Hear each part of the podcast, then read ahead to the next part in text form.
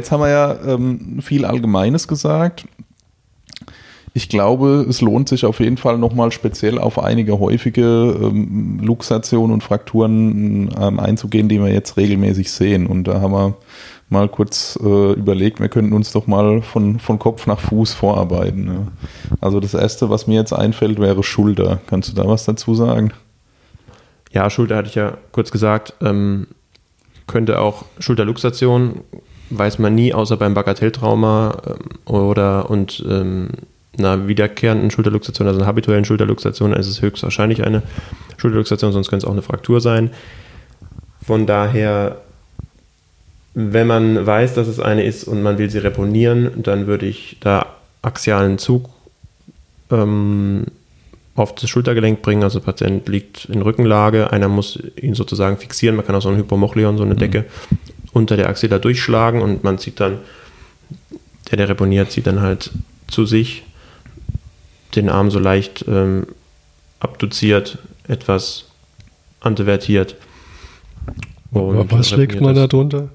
Ein, was ist ein Hypermochleon? Ein Hypomochleon, also so ein, ähm, muss einen Stopper da, dahin tun, damit der, der Patient wegrutscht. Ja. Weil sonst, sonst steht er einfach, sonst ist er wie ich gebe ihm die Hand und ja. ziehe und dann steht er auf und ich ziehe ihn so hoch, also aus ja, dem Liegen. Okay. Und da ist der jemand, oder einer hebt ihn halt fest. Ein, ein Widerlager sozusagen. Ja, genau. Das wäre, glaube ich, das deutsche Wort, ja.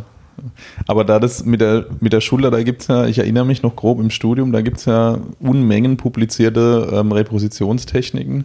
Ähm, ich habe neulich in der Notfallrettungsmedizin einen schönen Beitrag äh, gelesen. Die haben diese noch eher neue Republik, äh, Republik ähm, Rubrik ähm, einfach und praktisch und da ist ein schöner Artikel zur ähm, Reposition von Schulterluxationen drin, den würden wir euch mal in den Show Notes verlinken. Das ist sehr praxisorientiert und hat mir eigentlich gut gefallen. Ich glaube, das, das kann auf jeden Fall helfen, wenn man ähm, sich überlegt, ob ich so eine Schulter reponieren will und wie ich das dann mache. Ja.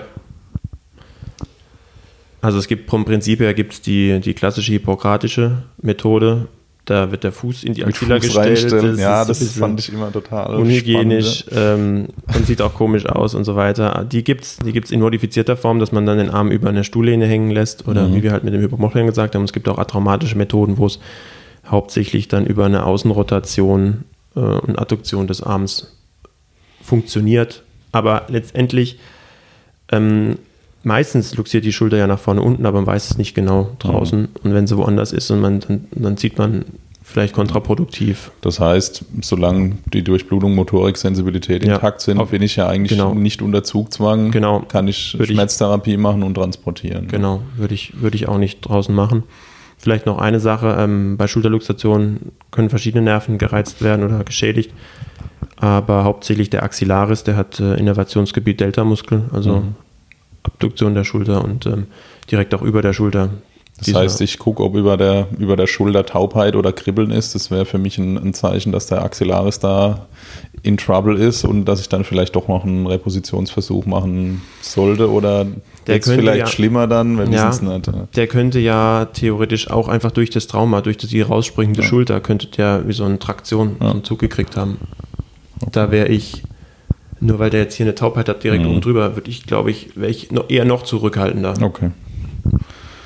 Aber wenn man sieht, am besten dokumentieren, ja.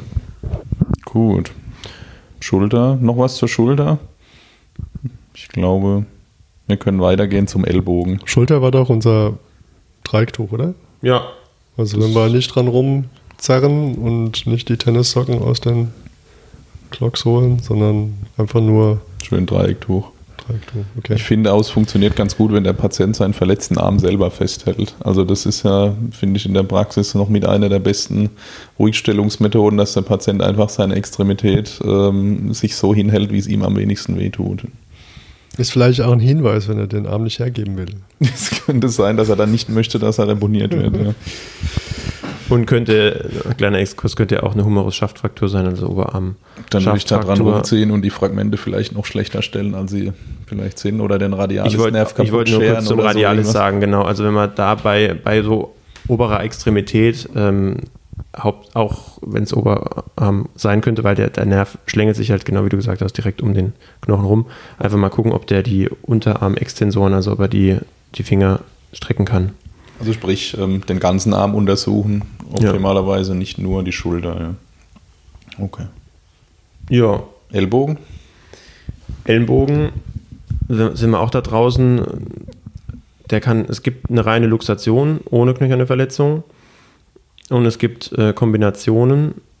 Also könnte noch eine Olecranon-Fraktur äh, vorliegen oder der Prozessus coronoideus. Und ähm, das wissen wir nicht. Von daher wäre ich da auch zurückhaltend. Wenn PDMS nicht intakt ist, kann man es auch mal versuchen. Also die springt, der Ellenbogen springt ja dann, der Unterarm springt ja nach hinten raus. Dann kann man dem, indem man den Arm, da braucht man zwei Helfer in der Regel, einer hebt dann, fixiert dann den Oberarm und einer würde dann aus äh, leichter Beugung den Arm immer weiter beugen und gleichzeitig auch wieder einen axialen Zug machen und dann hakt es so ein. Das Olecranon Mhm. ist ja wie so ein, wie so ein Haken. Okay. Und ähm, dann kann man es reponieren, ähm, wenn das so einschnappt. Ja. Es können natürlich auch immer in, ähm, in Supinationsstellung das Ganze machen, nicht in Pronationsstellung von der Arm, vom Arm, weil sonst könnte Also man Supinationsstellung, wir erinnern uns nochmal, Handfläche nach äh, oben, ne? Also wenn man so eine Ja, Schüssel Suppe in der Hand hält. Genau, oder wenn wir so in die Handfläche reingucken, wenn wir den Arm so Ja. 90 Grad gebeugt haben, damit da keine Strukturen, Muskelsehnen oder so einschlagen. Ja. Und, ähm, oder auch Arterien. Und was wollte ich noch sagen? Hm, vergessen. Danach Ruhigstellung. Ah, genau, Ruhigstellung. In, äh, bitte nicht in Streckstellung, weil Ah. oft sind bei der Luxation dann äh, inneres oder äußeres Kollateralband, also Seitband am, Ober, ähm, am Ellenbogen kaputt.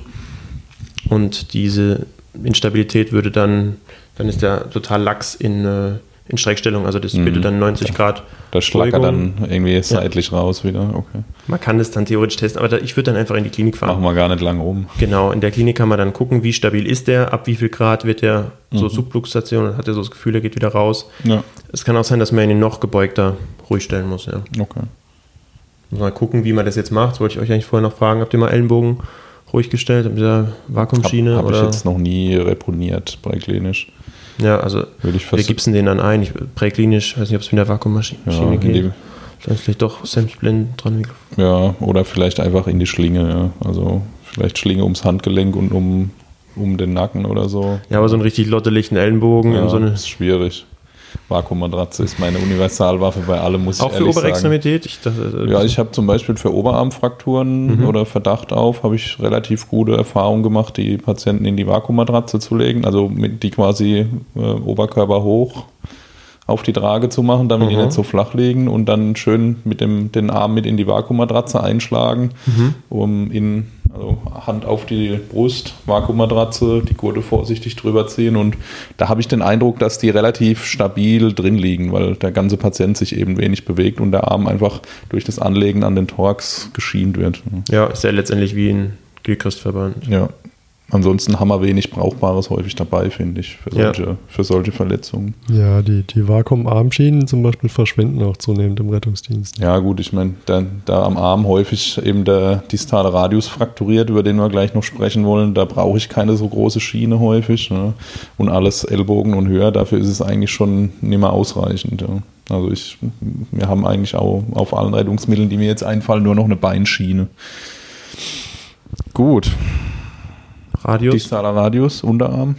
Das ist, glaube ich, die häufigste Fraktur des Menschen oder so. sehr gut, genau. Doch was gelernt. Ähm, ja, da, äh, hatte ich vorhin schon was gesagt. Also da wäre ich Vorsicht, da würde ich auch nichts, ich würde da nichts reponieren, großartig. Also, außer man, man ist jetzt wirklich dabei und man merkt durch Reassessment da von PDMS, dass es sich jetzt was äh, verschlechtert. Ähm, weil wir, wir reponieren die ja schon in der, in der Ambulanz, aber dann sind die meistens in diesen Mädchenfängern ausgehängt mit einem 10-Kilo-Gewicht nach unten über, über Viertelstunde und dann lassen die wirklich schön locker und dann kann man einmal reponieren, dann hat man vorher das Röntgenbild gemacht, weiß man auch in welche Richtung. Und ähm, außer es ist jetzt wirklich eine, eine Nerven, Nervenläsion und es steht ganz, ganz schief und schepp und man kann sich dann vielleicht schon anhand der Bajonettstellung oder so vorstellen. Vom Prinzip her gibt es ja Extensionsfrakturen, das heißt, das äh, distale Fragment steht weiter nach hinten. Mhm. Das ist in der meisten Zahl der Fälle so. Und es gibt Flexionsfrakturen, steht es halt nach vorne, muss man halt irgendwie schon von der Seite dann sich so vorstellen können, dass man dann noch in die richtige Richtung reponiert. Ja. Also einmal kippt man es dann klassischerweise. Bei der Extensionsfraktur würde man dann das Handgelenk so stark beugen und da schon ein bisschen martialisch drücken und also das würde ich, Aber es ist schwer das würde ich bei einem, das würde ich ohne Analgesie da draußen nicht machen. Ja, ich glaube es ist auch, ich meine, dann habe ich vielleicht eine Gelenkflächenbeteiligung oder irgendwas, das sehe ich ja alles Ja, gar nicht. Also- Also, meine persönliche Erfahrung ist, ich habe schon versucht, Unterarmfrakturen, aber eher Unterarm-Schaftfrakturen Mhm. ähm, zu reponieren, ähm, die halt eine, ein PDMS-Defizit Mhm, in der Hand ja. hatten und es ist äh, teilweise deutlich schwieriger, als als ich es mir persönlich vorgestellt habe. Also der Muskeltonus ist schon hoch und ähm, diese Extremität halbwegs anatomisch gerade zu kriegen, selbst unter Analgesie und auch ähm, bei Kindern, wo man denkt, also wenn ein Erwachsener an so einem Kinderarm zieht, das sollte leicht gehen, das ist ähm, teilweise gar nicht so der Fall, wie man sich vorstellt. Und ich glaube, da muss man sich äh, zügeln und wenn es nicht mit einem Mal ziehen gut geht, dann sollte man das, glaube ich, zügig einstellen und, und den Patienten irgendwo hinbringen, wo es äh, unter Bildgebung gemacht werden kann. Gut. Was haben wir noch? Jetzt würde ich sagen, bewegen wir uns schon weiter nach unten. Wir, wir, wir sparen uns mal das Becken auf für später. gern. Das ist ja auch keine richtige Extremität, aber ich glaube, da sollten wir kurz drüber reden. Ähm, Knieregion, Patella oder wollen wir erstmal kurz über den klassischen Schenkelhals sprechen? Schenkelhals ist doch, ähm, ich glaube, der Julius hat viel zum Schenkelhals zu sagen. Ich habe noch, ich habe regelmäßig noch keinen Schenkelhals reponiert. Ja, ich auch nicht. Ich glaube aber, es war auch noch nie notwendig. Aber es ist ja der absolute Klassiker, oder? Also die klassische Schenkelhalsfraktur mit äh, verkürztem außenrotiertem Bein bei dem armen Senioren, der über diesen klassischen ähm, Vorlegeteppich gestürzt ist, der in jeder Seniorenwohnung obligat vorhanden ist. Das haben wir ja extrem häufig. Ja. Aber meine Erfahrung ist, No- Normalerweise sind ja in jeder. Seniorenwohnung ähm, wunderbare Perserteppiche ohne Gummirücken auf Parkett ausgelegt. oder Perser Katzen, wo man drüber fällt, ja. Genau. Ja. Oder, oder natürlich äh, Telefonleitung zum Telefon durch die ganze Wohnung oder der Patient äh, rollert sich ständig über seine eigene Sauerstoffleitung. Oh ja. genau. Also das kennen wir zur Genüge. Ähm, ja, Oberschenkel-Halsfraktur ist natürlich somit das häufigste, was wir draußen sehen. Ähm, zu meiner doch häufigen Überraschung auch oft absolut schmerzfrei. Ähm, und ähm, man, man sieht es eigentlich nur ähm, als sicheres oder wahrscheinlich sicheres Frakturzeichen, dadurch, dass es verkürzt und nach außen rotiert ist. Ähm, wobei es ja auch sein kann, dass der Patient einfach vielleicht Einlagen trägt und ähm, es nicht Ich finde frakturiert ich find ist. auch den Begriff wahrscheinlich sicheres Zeichen ziemlich gut. Eine Außenrotationseinlage. Ja, genau. Ja, ich habe ja den Vorteil, ich bin ja hier nur der Sanitäter, kein Akademiker und ich kann ja im Prinzip sagen, was ich will. Ist- Aber ähm, wie gesagt, meistens ähm, sind sie relativ schmerzfrei und wenn sie dennoch Schmerzen haben, ist meine persönliche ähm, Erfahrung, dass man sie mit wenigen Handgriffen doch relativ schmerzarm lagern kann. Also ich finde, der Fall, dass man tatsächlich eine Analgesie oder einen Notarzt braucht, ist eher die Ausnahme. Und ähm, klar, äh, reponieren, weiß nicht, äh, wer, wer Hulk als Kollegen hat, äh, Ja, der, genau. der kann das sicherlich versuchen, aber das ist halt ein Riesenmuskel. Ne? Also wir haben es ja gerade eben bei den kleinen Muskeln da irgendwie dran rumzumachen. Und ähm, da ist es schwierig. Was ich viel, viel schwieriger finde, ist eigentlich so diese gestörte äh, Schmerz- und Sensibilitätswahrnehmung, die viele ältere Menschen haben und die dann, ähm, wenn man nicht aufpasst, dann tatsächlich auch noch belasten. Also selbst mit äh, Mhm, ja. Oberschenkel-Halsfraktur, ähm, die dann da rumhumpeln und äh, das gar nicht so wahrnehmen. Also das finde ich dann sehr eindrücklich.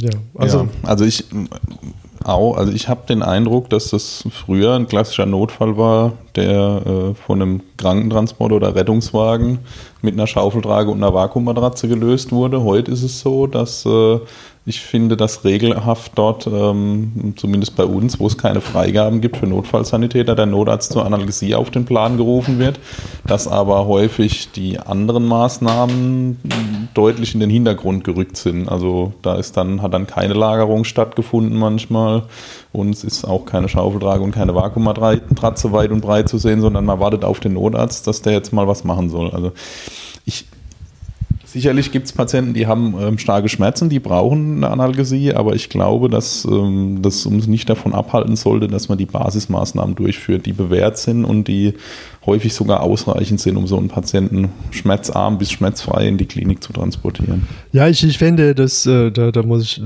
so ein bisschen mich, mich mit, mit einhängen sozusagen. Ich finde, das ist so auch ein Symptom der Zeit. Das ist so diese, diese Schwarz-Weiß-Versorgung oder die Ein-Bit-Versorgung, ja, nein. Ja, brauche Analgesie, ja, nein. Ähm, und ähm, meistens äh, sind ja, äh, die Welt ist ja nicht schwarz-weiß, sondern bunt. Und ähm, oftmals, und davon hatten wir es ja schon die ganze Zeit, kann man ja ganz viel mit Lagerung, Schienung ähm, und auch ähm, empathischem Eingehen auf den Patienten äh, schon besser machen. Und ich habe manchmal den Eindruck, dass das so ein bisschen fehlt. Und in Gespräch mit anderen Notärzten habe ich genau das auch bestätigt bekommen, dass die oft den Eindruck haben, wie du es jetzt gerade sagst, dass man dann rausgerufen wird zum Analysieren und das drumherum aber gar nicht stattgefunden hat. Das, äh, da denke ich, müssen wir so ein bisschen nachbessern. Also das, das können wir sicherlich besser machen. Ja, absolut. Nicht zu vergessen ähm, Papier-Tempotaschentücher, die ähm, für ältere Personen ab 70 Jahren zwingend erforderlich sind, vor allem für die Damen, um äh, mit gutem Gewissen das Haus verlassen zu können und ins Krankenhaus zu gehen. Ich habe manchmal den Eindruck, es ist alles, was es braucht, damit der Patient überzeugt ist, dass man jetzt los kann. Ja, ja da, da, da fehlt es aber oft so ein bisschen an, an Verständnis. Ne? Also, ja. aber die Leute, die brauchen halt was zum Festhalten. Ja, ja so ist es. und er weiß, und, wann die die Nase läuft. Und ja. wenn man den Leuten schon nicht äh, die Hand halten möchte, dann sollte man dem wenigstens ein Päckchen Tempo in die Hand geben. Ja. genau. Gut, okay. So viel zum Schenkelhals. ähm, zum Schenkelhals wäre mir äh, noch etwas sehr wichtig, was wir vielleicht in einer anderen Sendung auch nochmal bearbeiten könnten. Ähm, zwei, zwei Dinge. Ich weiß nicht, wie da eure Ansicht ist, aber ähm, zum einen ist mein persönlicher Eindruck und ich muss gestehen, ich handhabe das oft so, dass wenn das Ganze relativ schmerzarm ist und sich das auch mit relativ wenig Einsatz ähm, gut lagern lässt, lagere ich auch gerne ohne Vakuummatratze. Ähm, ich weiß nicht, wie da eure Ansicht zu ist. Ich finde nicht, dass man die immer zwingend braucht. Ähm, erstmal die erste Frage. Was meint ihr? Muss man das immer mit Vakuum oder kann man Nö, das ich auch glaub, einfach wer, wer, heilt hat, wer heilt hat recht. Ja. Die Vakuummatratze ist, glaube ich, ein gutes Tool, aber es gibt sicherlich auch andere Lagerungsmöglichkeiten. Ja, ja ich habe den Eindruck, so, so leicht angewinkelte Beine und einfach vorsichtig Auto fahren, das hilft auch schon gut. Ja. Und man kann dem Patient äh, die Vakuummatratze, die ja auch so ein bisschen beengend und vielleicht auch vom Aufwand her beängstigend ist, ähm, ersparen, ne? weil der denkt sich ja dann manchmal dann doch, oh, was passiert denn da mit mir? Ja, ich weiß, was du meinst.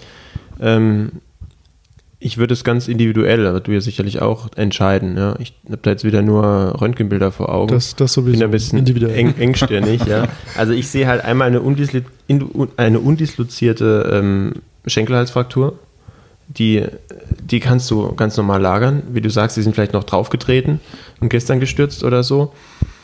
Mm, und auf der anderen Seite sehe ich einen, der eher so eine, eine, eine Subtrochantere, also eher so eine Beginn oder in den Schaft einstrahlend mit einem spitzen Fragment oder eine, doch eine Schaftfraktur, was du ja draußen nicht auseinanderhalten kannst. Ja, da wäre es schon relativ gut, wenn das vielleicht schön ans andere Bein anmodelliert auf einer Vakuummatratze liegen würde. Ja, das siehst du vielleicht auch, wenn du dir den Oberschenkel anguckst, ob der prall ist oder ob der ja so.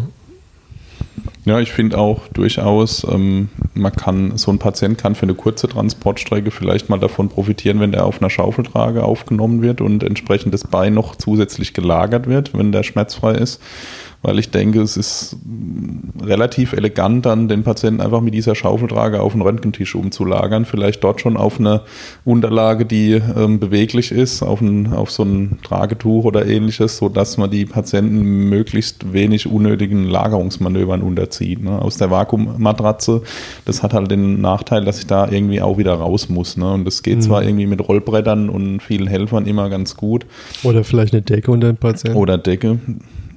Ähm, aber wie gesagt, ich finde auch für kurze Strecken, wenn man länger liegt, ist schlecht, aber für kurze Zeiträume ist so ein auf einer Schaufeltrage liegen bleiben auch mal eine, zumindest eine Option, wo man drüber nachdenken kann.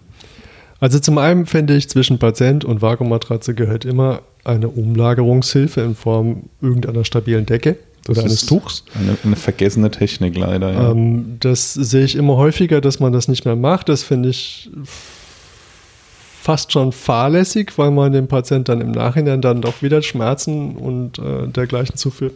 Das andere ist, wenn man sich dazu äh, entscheidet, die Schaufeltrage zu verwenden, ähm, worüber man sich klar sein muss, der wichtigste Gurt ist nicht der um die Brust herum, das ist auch nicht um, der um die ähm, Schienbeine herum, sondern es ist der um ähm, die, die Oberschenkel herum. Ähm, und der sollte gut angebracht sein, ähm, etwa äh, etwas tiefer als die Beckenschlinge, als man die Beckenschlinge ähm, anbringen würde. Und dieser Gurt muss wirklich spack und straff sein. Ähm, weil dieser Gurt ist der einzige, der verhindern kann, dass wenn ich mit dem Patienten die Treppe runter oder sonst irgendwie ein Gefälle runtergehe, dass der, mir der Patient davon rutscht. Ähm, das kann der Brustgurt nicht und das kann der an den Schienenbeinen nicht, sondern das ist tatsächlich der wichtigste Gurt. Und wenn ich das nicht machen möchte, weil ich den Verdacht habe, dass der Oberschenkelhals frakturiert ist und ich dann keine Kompression aufbringen möchte, dann muss ich mir dessen bewusst sein. Und dann darf ich den Patient auch nicht groß ankippen Ja. sondern da muss ich ihn relativ waagerecht die Treppe runterbringen und dann brauche ich vielleicht auch Manpower. Das stimmt, ja. Genau, das ist so eins, so der Klassiker, was wir, glaube ich, in unserer allerersten Sendung hatten, ne? so dieses, dieses Ding, Patient auf Schaufeltrage gelagert, man geht die Treppe hoch und dann, dann rutscht er einem durch und poltert die Treppe runter. Ja, das ist schlecht, ja. Relativ ähm, publikumswirksam im, im Beisein aller Angehörigen. Ne? Okay, jetzt, jetzt durfte der Rentner Sani auch mal den, den Oberschenkel kommentieren. Jetzt sind wir dann beim Knie. Ich glaube, das Knie war Knie. recht interessant. Ne? Ja, einfach Kniegelenk-Luxation gegen Patellaluxation, also Kniescheibe, äh, passiert ja häufig und ist in der Regel auch kein richtig schlimmes Trauma. Ähm, oft haben die Pat jungen Patienten eine Patella-Dysplasie, also ein relativ flaches Gleitlager, wo die relativ leicht rausspringt, ähm, ja eigentlich nach außen. Dann kann man das reponieren, indem man das Bein wieder streckt. Man, manchmal haben die das auch schon von alleine wieder gemacht. Und das ist eigentlich ja relativ einfach erklärter Fall. Ich wollte nur kurz, also Kniegelenkluxationen gibt es auch, wollte ich nur kurz sagen, da ist es einfach wichtig, dass man explizit nach, der, nach den Arterien schaut, am Unterschenkel oder am Fuß, weil die Poplitealarterie direkt hinter dem Kniegelenk verläuft und durch diese Luxation, äh, wenn zum Beispiel vordere, hintere Kreuzbänder abreißen, teilweise noch die Außenbänder, also es geht bis hin, dass alle vier Bänder reißen, dann ist es sehr instabil und im Traumamechanismus deutlich verschoben. Dabei kann halt auch die Arterie, die Poplitealarterie einreißen. Und dann geht es wirklich um den Unterschenkel, also er ist dann gefährdet. Also dass man, wenn man da einen Anhalt hat, das sieht man nicht unbedingt, wenn das Bein dann äh, ruhig gelagert ist, aber wenn man vom Unfallmechanismus oder, oder so irgendeiner beschreibt, das, das stand total schief und, und so weiter, oder das ist lottelig, dass man da drauf achtet. Ja. Dann bräuchte es auch eigentlich eine Klinik, die ein, ein Angio-CT fahren kann, ist dann elegant, ja, dass man, man kann die Fußpulse ableiten, aber dass man einmal mit einem CT die Knöchernstrukturen oder auf jeden Fall mit einem Angio-CT schaut, dass da alles funktioniert, gehört eigentlich dazu, nach einer Kniegelenkluxation. Okay, also Patella erinnere ich mich, dass das durchaus, da habe ich schon Repositionen erlebt, die ähm, erfolgt sind durch das Überfahren von Bahngleisen mit dem Rettungswagen und plötzlich war die Kniescheibe wieder drin. Da braucht es so. ja manchmal relativ wenig bei gestrecktem Bein. Ne? Ähm, Sprunggelenk. Sprunggelenk ist häufig, würde ich sagen. Sprunggelenk habe ich schon viele Dislozierte gesehen und manchmal sind die ja doch relativ eindrücklich ähm, aus ihrer anatomischen Achse gekippt. Ne? Ja, nach innen, nach außen, Alles. um 180 Grad gedreht, verbunden dann mit, mit Talus, also gibt auch Talusluxation oder genau, mh, axialer Zug. Eigentlich vieles, was ich vorhin gemeint habe, hat sich auf das Beispiel bezogen. Und ich glaube, das Sprunggelenk ist ja auch so ein Klassiker dafür, wo man mal einen Repositionsversuch vor allem auch macht, um die Weichteile zu schützen. Ne? Also ich finde, da sieht man es doch mal häufig eindrücklich, wie sehr die Haut spannt über den Frakturfragmenten und kann Ja. sich, glaube ich, auch vorstellen, dass das auf Dauer ähm, schlecht für die Versorgung ähm, der Weichteile ist. Ne? Ja, hast gutes Auge. Ja, oder? für einen Narkosearzt ist das ja eigentlich gar nicht schlecht, finde ich. Okay, noch was zum Sprunggelenk? Nö. Zehn. Nee, also nee, wie du sagst, wirklich. Also Sprunggelenk, Weichteile, ja. Und eine Etage drüber wäre dann die, jetzt kein Gelenk, aber wäre halt dann die Ja. Unterschenkelfraktur, die eigentlich die compartment-gefährdetste Fraktur ist. Weil da wenig, also schmale Knochen und viel Weichteile außenrum, die theoretisch ansch anschwellen und ähm, durch, die, ja, durch die Fraktur kompromittiert werden können. Und bei Unterschenkelfrakturen immer aufs Compartment. Das heißt, da gucke ich auch schon präklinisch wie gelandet, ob die, die Wade irgendwie genau, knallhart Wade, sein ist die sollte. Wade, ja. Okay. Gut. Dann, Haben wir uns noch eins aufgespart. genau, als kleine Überleitung zum, äh, zum Multisystemtrauma, ähm, das Becken. Ja. Also das Beckentrauma ähm, ist ja in, in Traumakursen deutlich präsenter als viele andere Frakturen, ähm, unter anderem, weil es halt einen, einen großen Impact auf die Gesamtverletzungsschwere des Patienten hat. Ich glaube, das große Problem beim Becken ist ja, ähm, ist ja die Blutung. Ja. Kann, kannst du uns grob was sagen über Beckenfrakturen, dass man so ein, eine grobe Einteilung vielleicht im Kopf hat? Also ist es, wie kann man sich das vorstellen? Was gibt es so für Frakturen von, vom Becken? Also wir können sie einteilen in A, B und C-Frakturen. Letztendlich vom Traumamechanismus. Die, die A-Fraktur, da wirkt die Kraft von vorn und hinten ähm, aufs Becken. Verkehrsunfall, auch Motorradunfall oder bei B kommt sie von seitlich, so eine, so eine Quetschverletzung.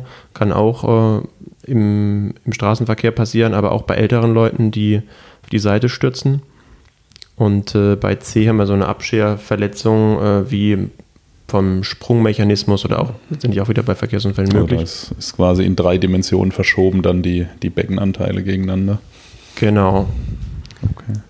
Und ähm, das, das große Problem bei, ähm, bei Beckenverletzungen ist ja die Blutung. Ne? Das ist, äh, sind ja, darf man nicht vergessen, venöse Plexus, ähm, die vorm Kreuzbein sind, aber auch hinter der Symphyse vorne, die ähm, ja vor allem bei den Mechanismen geschädigt werden, wo das Becken in irgendeiner Form aufklappt. Ja? Also sprich, sobald der Beckenring intakt bleibt, ist es, glaube ich, für uns weniger dramatisch. Ne?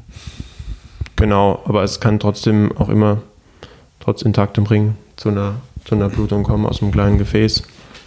Okay. Warum äh, mir unter anderem die Beckenfraktur nochmal wichtig war, ähm, ist, wir haben ja tatsächlich ähm, hier nochmal eine therapeutische Möglichkeit in der Präklinik mit der Beckenschlinge, die ja immer mehr ähm, en vogue ist, ähm, die es äh, vor ein paar Jahren im Rettungsdienst gar nicht gab bei uns und die ja jetzt eigentlich ähm, in, im Rettungsdienst völlig verbreitet ist und nahezu auf jedem Rettungsmittel vorgehalten wird.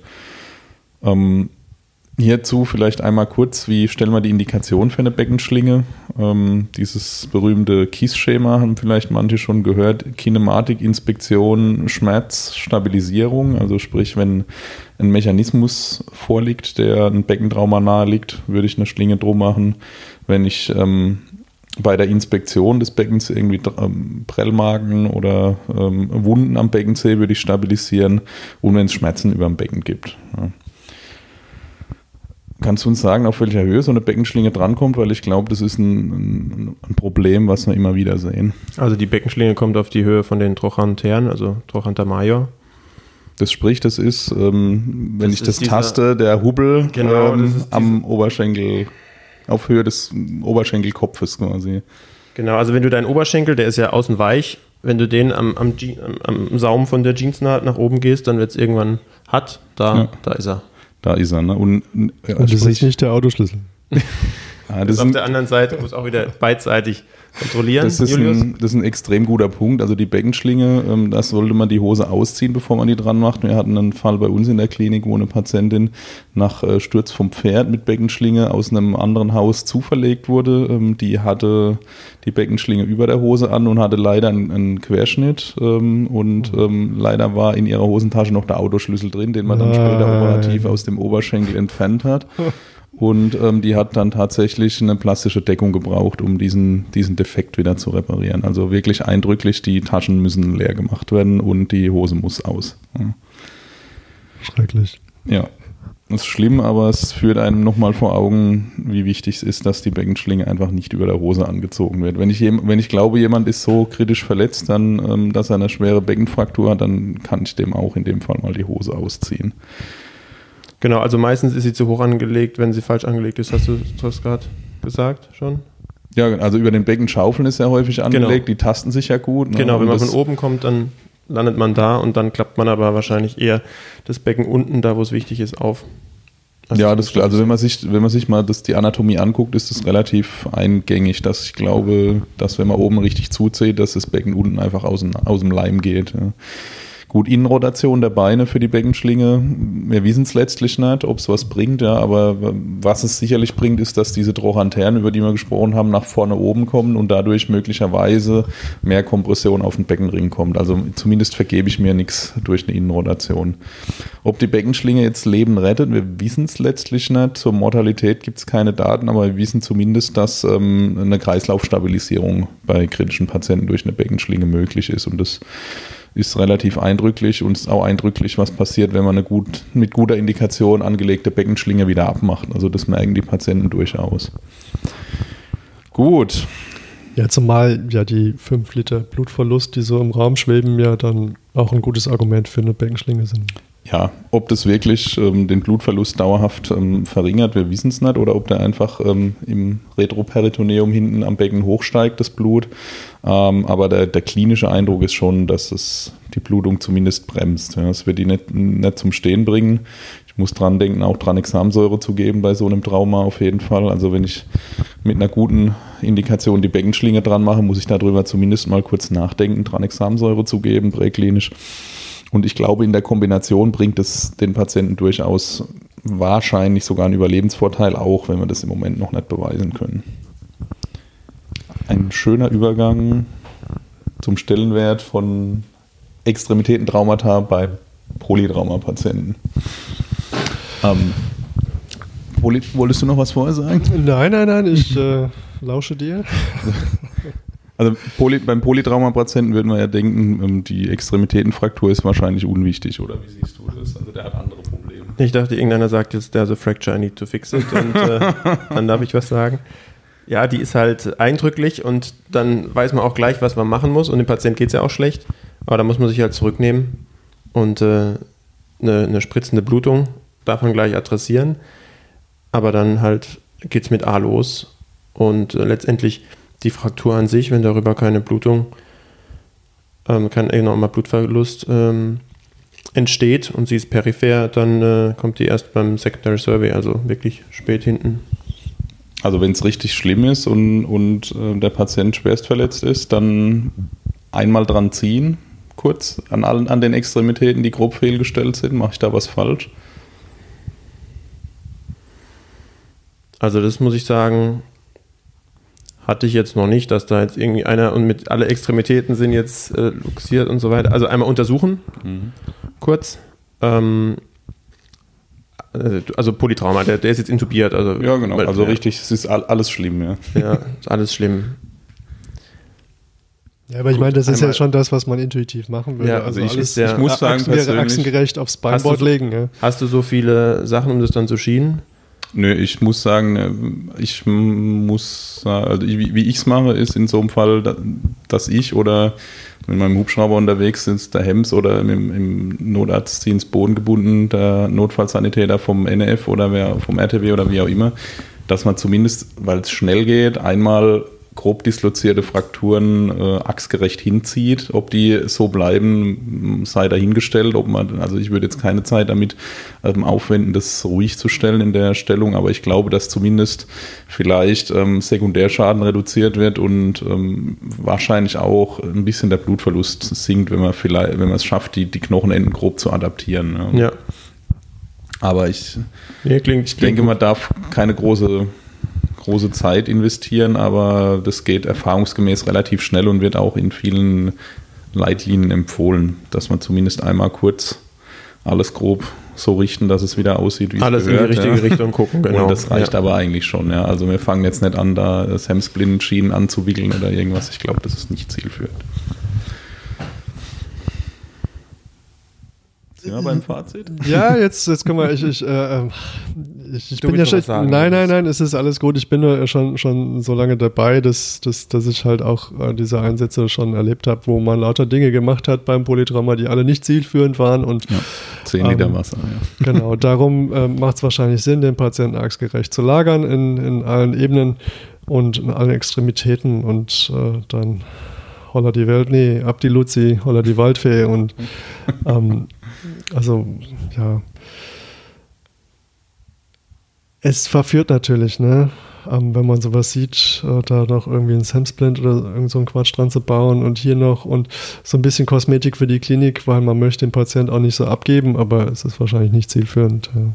Nein, ich glaube nicht. Ich glaube, wie gesagt, einmal grob anatomisch hinlegen, auch sowas wie eine wie eine subtotale Amputation in, in, in so einem Setting muss halt, man muss gucken, dass es nicht mehr aktiv rausblutet, dann packt man das einfach gut mit ein. Und ich glaube jetzt die, ich glaube nicht, dass dem Patienten jetzt fürs Überleben das einen Vorteil bringt, wenn wir uns da jetzt verkünsteln. Genau. Es ist halt, ist halt in, insofern schwierig, als ähm, dass diese großen Polytraumata einfach nicht mehr so häufig vorkommen. Ja, und wenn man dann ähm, so, so, so ein Verletzungsmuster versorgt, man oft Teams hat, die damit leider, Gott sei Dank, wenig Erfahrung haben. Ähm, und da muss man sich halt einfach zusammenreißen und straightforward. Ähm, so ist es. Ja. ja. Fazit war im Raum gestanden. Ne? Ähm, Wenn es okay ist, fange ich mal an mit dem Fazit. Sehr gerne. Also, was ich jetzt mitgenommen habe aus, aus der Sendung, ähm, wir haben eigentlich alles dabei, um so eine ähm, Extremitätenfraktur äh, oder eine Fraktur grundsätzlich zu versorgen, sei es jetzt äh, Lagerung, Kühlung, ähm, ähm, Inspektion, vielleicht leichten achsengerechten Zug. Ähm, mein Learning war jetzt, solange PDMS intakt ist und der Patient wenig Schmerzen hat, lasse ich das vielleicht eher mit dem Zug. Ähm, Wenn es anspruchsvoll wird und das System, ähm, was da betroffen ist, vielleicht auch äh, zu komplex ist, äh, breche ich mir auch keinen Zacken aus der Krone, wenn ich einen Notarzt nachhole. Und der bricht sich wahrscheinlich auch keinen Zacken aus der Krone, wenn es vielleicht mal öfter lässt. Ähm, andererseits, wenn PDMS nicht intakt ist, dann muss man was tun. Richtig? Ja. Also es ist ja nicht immer, also ja, man muss es dann versuchen, ja. Es ja. kann natürlich auch sein, dass es einfach, je nachdem, ich habe jetzt, jetzt habe ich den, den Schwerverletzten, dank Franks letzten Beispiel so vor Augen, ja? ja. Da wirst du auch nicht viel im Zweifel retten durch eine Reposition. Vielleicht ist da. Nee, das ist klar, aber dass ich dann ähm, die, die äh, Geräten nicht von der Trage hängen lasse, das ist, glaube ich, auch klar. Okay, was hast du? Ja, ähm, vielen Dank für die schönen Einsichten nochmal. Ich finde, das, äh, das ist, wirft schon immer nochmal ein anderes Licht, ja, weil man halt sieht, wie du äh, die, die Röntgenbilder aus der Klinik von den Patienten vor Augen hast, wenn wir halt das eher das äh, Bild ähm, von, aus der Präklinik kennen. Und Fraktur, äh, Schenkelhalsfraktur ist halt nicht Schenkelhalsfraktur und Unterarmfraktur ist auch nicht Unterarmfraktur. Und ich, ich glaube, dass das nochmal ein, ein schöner Einblick war. Ähm, wie man das Ganze zwar differenziert betrachten kann, aber dann doch relativ praxisnah und ähm, einfach abarbeiten kann, wenn man sich an ein paar ähm, diagnostische und ähm, therapeutische Regeln hält. Vielen Dank dafür. Abschließend hätte ich noch ähm, eine kleine Empfehlung. Wir haben uns vorgenommen, jetzt immer eine Empfehlung des Monats zu machen.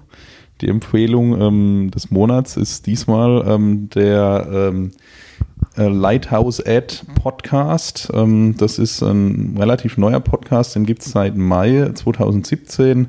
Ähm, die Hosts sind ähm, Mike Workest und äh, Jeff Jarvis, die man schon aus anderen Podcast-Formaten kennt. Und ähm, das, das Schöne an diesem Podcast ist, ähm, dass das, das Ziel ist, ähm, klinische Forschung aus hoch, ähm, hochrangig äh, publizierten Studien ähm, für die Praxis verfügbar zu machen und auf ihre Praxisrelevanz ähm, zu prüfen. Die haben schon relativ viele Folgen rausgehauen und da lohnt sich auf jeden Fall mal reinzuhören. Cool. Patrick, hast du auch einen Lieblingspodcast, den du empfehlen möchtest oder irgendeine Literatur? Ähm, an Literatur habe ich, ich glaube, der Frank packt das dann in die Show Notes, oder? Ich habe ein, ein Team-Paper äh, einfach aus der ähm, Up-to-Date-Reihe von 2015, wo eigentlich das, was wir besprochen haben, im Wesentlichen zusammengefasst ist. Das äh, war aktuell irgendwie frei verfügbar. Ich hoffe, das bleibt auch so, dann kann man da den Link dazu packen. Ja, packen wir rein. Das machen wir auf jeden Fall. Und es gibt auch noch einen schönen anderen Artikel aus der Notfallrettungsmedizin, wo es um die Ruhigstellung von Frakturen äh, präklinisch geht. Auch den ähm, werden wir verlinken, zusammen mit dem anderen Artikel, den ich genannt habe, mit den Schulterrepositionstechniken. Cool, da es jetzt so still ist, glaube ich, äh, sind wir jetzt am Ende angekommen. Patrick, ich danke dir, dass äh, du bei uns warst. Ähm, ja, vielen Dank äh, für Speis und Trank und ich bin auch jetzt nicht mehr so ganz aufgeregt wie am Anfang. das Lampenfieber hat man dir nicht angemerkt. Gut, dann ähm, sagen wir Tschüss ähm, und vielen Dank fürs Hören und wir hören uns wieder bei der nächsten Folge von Rettungsdienst FM. Bis zum nächsten Mal.